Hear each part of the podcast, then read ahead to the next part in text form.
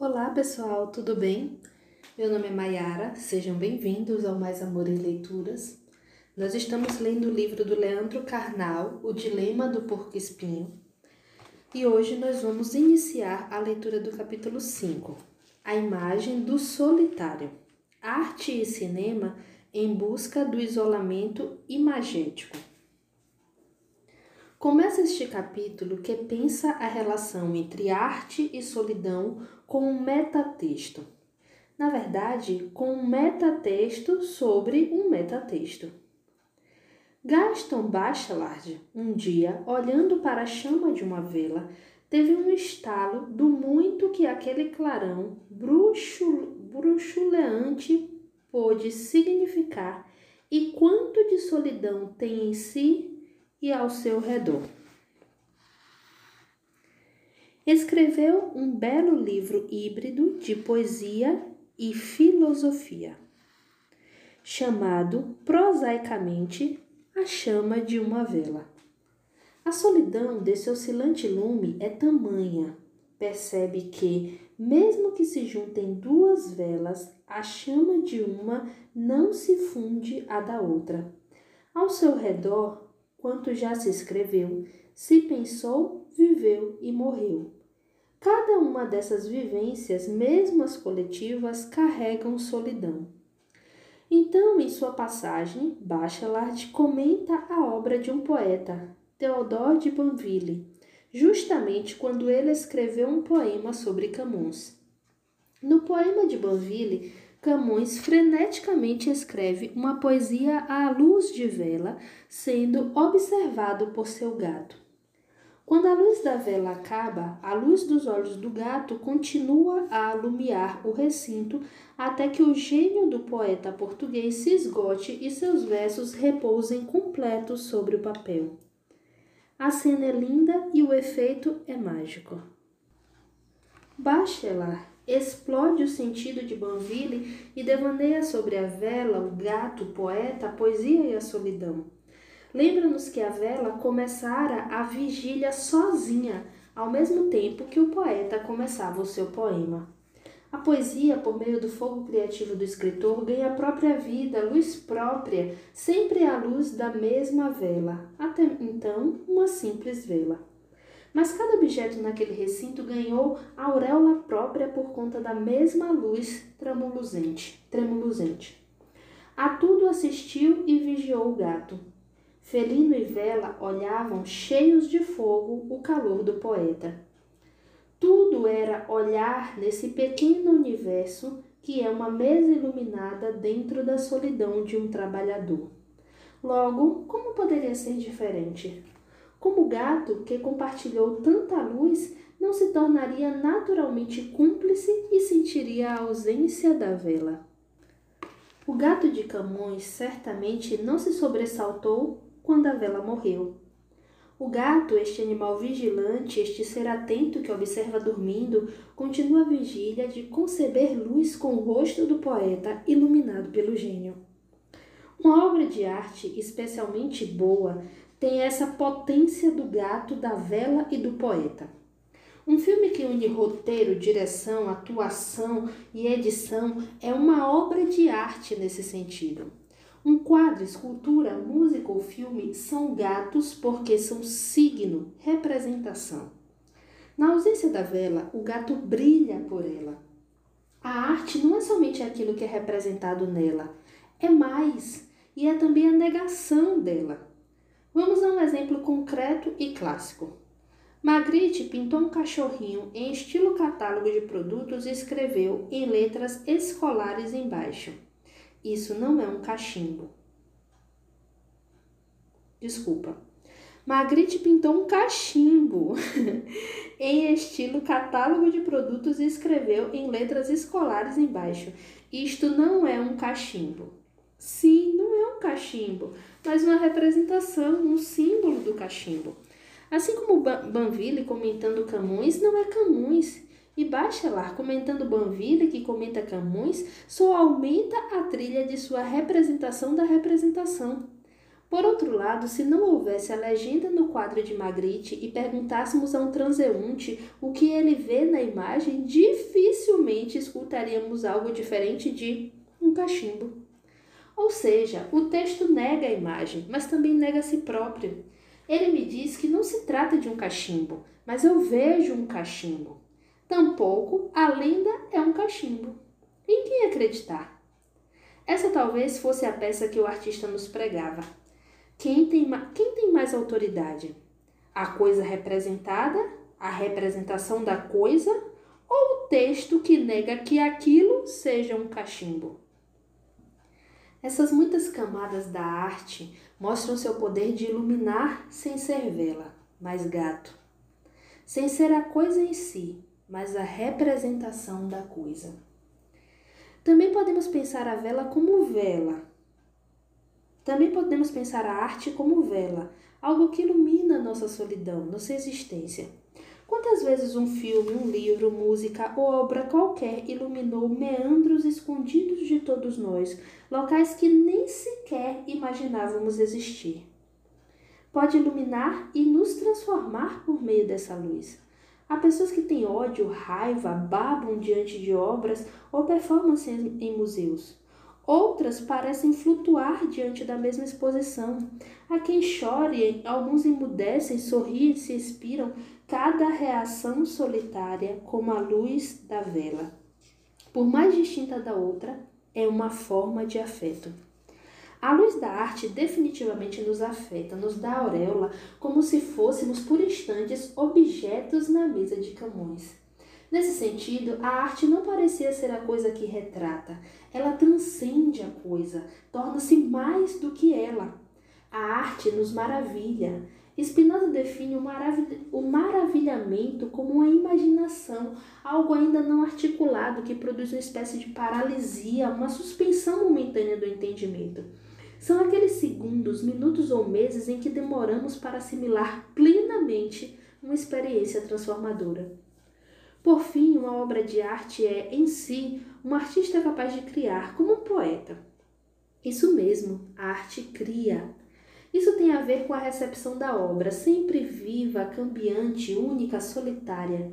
Cada pessoa individualmente lê e relê a obra, e a cada releitura descobre algo novo, algo que aparentemente não estava ali antes. A arte tem vida própria, gênio criativo em si, o artista pode ter imaginado uma intenção ao vê-la, um sentido para ela, pode tê-la dado por ponta e acabada, mas ela resiste ao tempo e engendra novos sentidos a cada geração que desfila diante dela. Não precisamos ir longe para entender. Você nunca releu um livro que tenha adorado? Por vezes deixamos de gostar na releitura, em outras gostamos ainda mais. Às vezes, por diferentes motivos, a obra nos recria a cada leitura. Pantarrei. Mudamos a obra e eu a cada reencontro. A partir disso, reparem quanto de solidão e arte contém. Comecemos nosso raciocínio com a solidão do próprio artista em um processo de criação. Alguém pode ser um notório notívago, viver em festas cercados de amigos e amantes, mas para criar a centelha divina es, espoca em cabeça, coração e mãos solitárias. Posso pintar um modelo, filmar uma multidão estar cercado de colaboradores e ajudantes. Ainda assim, há um tempo próprio do artista e da obra, uma solidão da criação.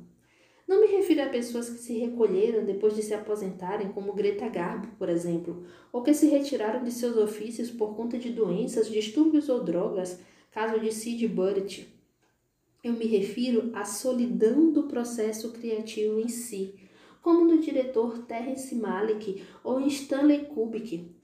Esse último não era um homem sem vida social, embora tenha vivido longe dos holofotes de Hollywood foi casado por décadas, teve duas filhas de uma enteada, com, que to, com quem todos os que trabalharam com ele são unânimes em, em dizer tinha uma relação saudável e afetiva.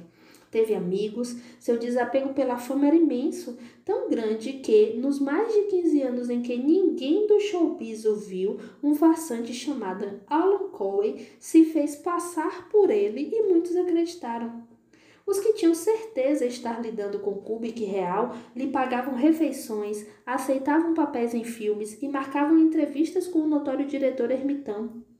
Parêntese rápido antes de chegar ao ponto que me interessa. O assistente pessoal de Kubrick acabou se envolvendo na produção de um filme sobre o assunto estrelado por John Malkovich, totalmente Kubrick, em 2006. Num caso em que a arte se apropria de algo pitoresco para, por meio da comédia, discutir temas densos como identidade. Voltando à questão que nos guia, Kubik era um ser humano com relacionamentos pessoais estáveis e, de forma muito consciente, retirou-se do papel paparazzi da fama. Adquiriu uma fama de solitário que não parece ser justa, mas durante seu processo criativo criava uma redoma em torno de si e da sua arte. Muito raramente deu entrevistas sobre livros, sobre filmes e não costumava falar seus projetos nos quais estava trabalhando. Pensava detalhes da produção. Em Barry Lyndon, por exemplo, pesquisou lentes específicas para as câmeras, capazes de captar a ambiência que criou em cenas unicamente iluminadas por velas. Seu último filme tomou dois anos somente para as filmagens. No processo de reedição, retirava-se em sua casa na Inglaterra e, com a presença de poucos auxiliares, esmerava cena a cena seu próprio filme. Esse processo de reclusão é a solidão da criação. Outro caso notório da minha natureza, da mesma natureza, foi o de Andy Warhol. Diferentemente de Kubrick, abraçou o estrelato. Viveu o tempo todo cercado de festas e acompanhado de ricos e famosos. Seu trabalho, contudo, foi uma eloquente aclamação do isolamento e dos problemas de conexão entre pessoas que definiu corretamente Olivia Lyon no livro A Cidade Solitária. A autora nos diz dos temas de Uro e, invariavelmente, ele abordava a proximidade e a distância entre as pessoas, a ideia de intimidade e, a estranha, e, e estranhamento. Na vida pessoal, foi um acumulador, traço característico de problema de pessoas com problemas sérios de intimidade. Acumular objetos talvez seja uma forma de construir barreiras materiais dentro das quais me protejo e me escondo. Saio de casa munido de uma, de uma pletora de máquinas fotográficas e gravadores, usando como filtros de seus contatos com outras pessoas. Homem magro, de cabelo singular, extremamente pálido e com pele manchada, era um tímido inveterado. Passou boa parte da vida adulta sofrendo de amores quase sempre platônicos por vários garotos bem mais jovens. Truman Capote, um dos muitos alvos de suas afeições, foi vituperioso ao descrevê-lo como alguém que desde o berço era um perdedor irremediável, a pessoa mais sem amigos e sozinha que já conheci na vida. Lang liga a produção de Uro à sua vida introspectiva e solitária em meio à multidão. Desde 1960, por meio de filmadoras, máquinas polaroides, gravadores de som, ele criou muito de sua arte. Especialmente nos anos 1980, não era possível vê-lo numa festa sem ou mais desses aparelhos. Warhol estava sempre atrás de uma dessas máquinas, nunca se expondo sem a proteção delas. Ao mesmo tempo, os filmes, foods e sons eram formas de capturar as pessoas sem que elas, como produto, pudessem lhe causar algum mal, uma estratagema de enorme apelo à solidão, vindo de alguém cujo medo da rejeição era quase tão intenso quanto o seu desejo por intimidade.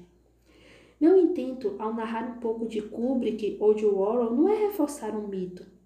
Há uma falácia perigosa, em certo sentido, que insiste na ideia do gênio solitário. Nas artes e nas ciências, ninguém cria totalmente sozinho, a partir do nada. Muita gente imagina Michelangelo solitário, em silêncio, pintando a Capela, a Capela Sistina, ou, ou Leonardo em seu ateliê, criando mais uma obra-prima. A verdade está longe disso. Se o leitor ou leitora estava prestando atenção desde o início, falei que artistas estão ladeados de assistentes e colaboradores o tempo todo. Mais do que isso, estudaram com alguém, formaram outras pessoas, trocaram impressões e técnicas com outros artistas, aprimoraram, se inspiraram, se até aprenderam, copiaram outros artistas anteriores ou contemporâneos. Todo o processo de técnica, muitas vezes, o de inspiração também envolve colaborações e o avesso da solidão. Mas não é à toa que imaginamos renascentistas como gênios solitários, excêntricos e à frente do seu tempo. Foi no Renascimento que se inventou essa cultura de gênio, que, modificada por muitos séculos, cultuamos até hoje. Patronos e artistas passaram a pensar as artes plásticas como, como diferentes e superiores a outras técnicas e ofícios. Antes, um mestre de obras, uma escola de vitrais ou de pintores e uma corporação de ofícios de artesãos e carpinteiros tinham praticamente o mesmo status na Europa. Surge no fim da Idade Média e no início da modernidade essa distinção clara que temos até hoje entre artes e artesanato. É só pensar no próprio Leonardo. Das telas que sobreviveram e chegaram até nós, não são poucas, aquelas em que é possível observar a mão de mais de um pintor, provavelmente um aprendiz. Leonardo assina o trabalho coletivo. John Lennon e Paul McCartney marcaram como dupla o som pop do século XX. Dois talentos ímpares de formação tão díspares criaram uma história juntos entre 1980 e 1985, quando juntaram forças. Warren e Basquiat. Os irmãos Joel e Ethan Cohen John, per, John Perrier, John Pierre e Luc Dardenne, ou Paolo e Vittorio Taviani criaram obras-primas cinematográficas e foram tantas vezes laureados trabalhando juntos. O, o central é a fagulha criativa, a singularidade da obra. Essa é solitária. Bem, pessoal, a gente vai dar uma paradinha aqui na nossa leitura do capítulo 5 e depois a gente continua. Um grande abraço para vocês. Até a próxima.